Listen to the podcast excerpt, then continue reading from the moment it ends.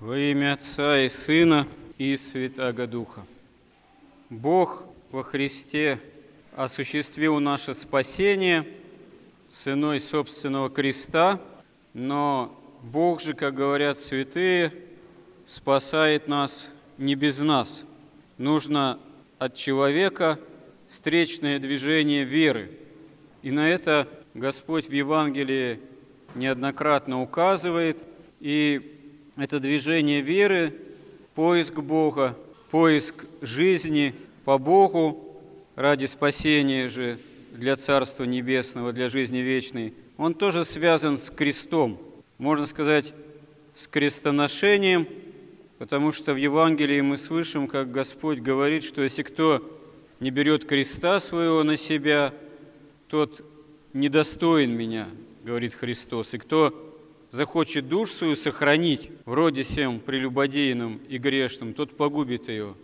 А кто погубит ее ради меня и Евангелия, тот спасется, спасет ее.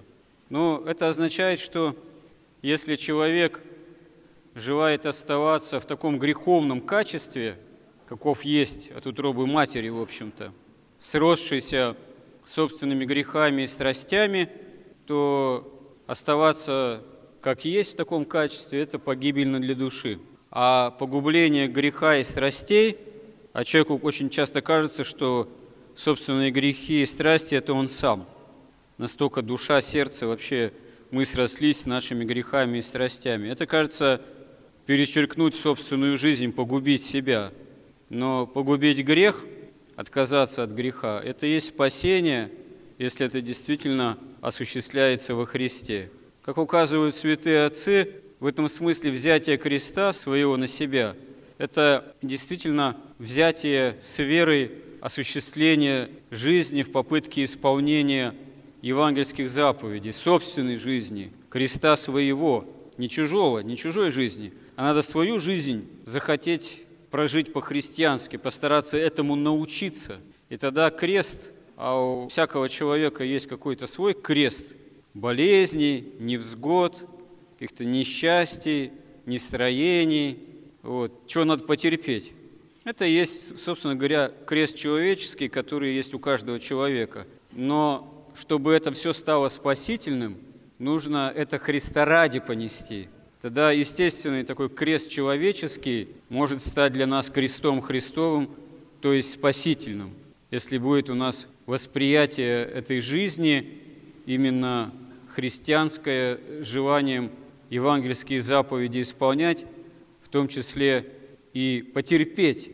И Господь здесь же говорит, что толку человеку, если он приобретет весь мир, а душе своей повредит, какой выкуп даст он за душу свою. Но действительно, стремление к такому материальному развитию, комфорту, желание побольше каких-то благ земных, оно для человека грешного естественно. И в каждом оно есть это желание – и в нас оно есть, даже считающих себя верующими. И оно против нас восстает. Но как раз-таки взятие еще креста своего на себя, это как раз есть преодоление этого эгоистического устремления к комфорту, материальному развитию, стяжанию. Потому что действительно, а сколько не стремись к приобретению земных благ, все идет прахом, когда человек идет на суд Божий в час смертный. Все это уже не имеет никакого значения, и чем может человек оправдаться тогда перед Господом? Потому что сам человек себя спасти не может. Цена нашего спасения – это кровь Христова, истекающая с Его креста, и в том числе и даруемая нам от Его чаши. Какой выкуп мы можем за это принести? Что мы можем Богу за это воздать? Чем мы можем ответить на самом деле – да по сути своей, если исходить из немощных человеческих сил, да ничем. Только предоставить себя Господу, отдать себя, свое сердце в действие исцеляющей, очищающей благодати Божией. И вот здесь есть, можно сказать, некий такой парадокс, некая грань, некое такое средостение, которое очень сильно мешает нам спасаться. Как говорит апостол, если мы, ища оправдания во Христе, оставив дела закона, оказываемся грешниками, то неужели Христос служитель греха? Да нет, да не будет. Неужели церковь не свята? Да нет, она свята, как богочеловеческий организм, хотя и имеет именно по человеческому своему существу множество немощей и, можно сказать, проявлений греховных на своей человеческой периферии. Но в основе церковь, безусловно, свята во все времена. Почему же мы, имея веру во Христа, раз переступаем порог храма, не святы? А это очевидно, за каким-то самым редким исключением. Почему мы настолько обуреваемы немощами, что нам нечем похвастаться перед внешними людьми? Это совершенно нас очень часто совершенно справедливо упрекают. Вот вы христиане, там, вот ты вот в храм ходишь, а чем ты лучше меня, а чем мы лучше других внешних? Если мы также очень часто себя ведем ничуть не лучше, осуждаем, завидуем, гневаемся, превозносимся, при этом утопаем часто в каких-то блудных, страстных помышлениях. Почему же это так? Где же сила Духа на самом деле? Почему она в нас явлена э, в такой минимальной степени?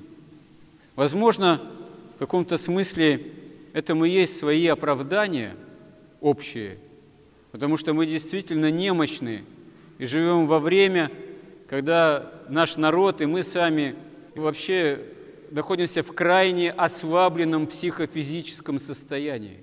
Это есть некая данность.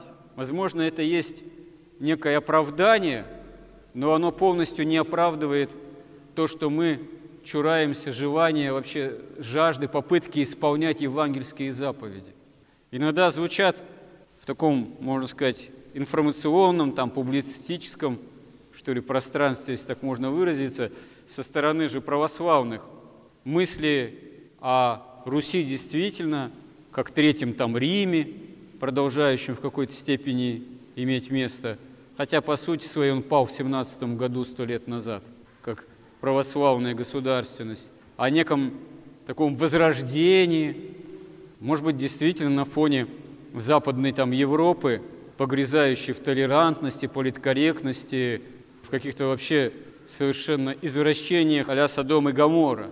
Может быть, мы в этом смысле получше в какой-то степени, но у нас по-прежнему миллионами детей убивают в утробе, наш же народ. И как, имея это общим местом, в самой народной жизни, чаять что-то о Руси, восстающей в каком-то былом православном могуществе. Это утопично, именно глядя на наши немощи и на наши страсти.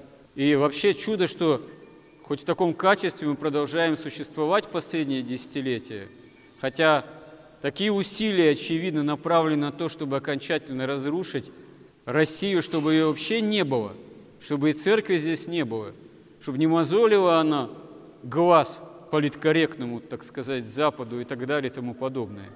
И это есть чудо милости Божией, что несмотря на наши грехи, немощи и страсти, мы еще существуем как народ, как государство достаточно еще мощное, и как церковь, которая все-таки является и в нас церковью Христовой, потому что других учеников, другого собрания у Христа Спасителя нет. И вот осознавая собственные немощи, грехи и страсти, понимая, что не так просто это все преодолеть, мы все-таки должны укрепляться в жизни по вере, должны иметь жажду быть со Христом, стремиться к Нему и, выходя за порог храма, стараться прилагать все усилия, чтобы жить по-христиански, не бояться этого, и чтобы в этом смысле давать пример и другим людям, и быть свидетелями благодати Христовой и истинности Его спасения благодаря Его кресту. Господи, помоги нам в этом. Аминь.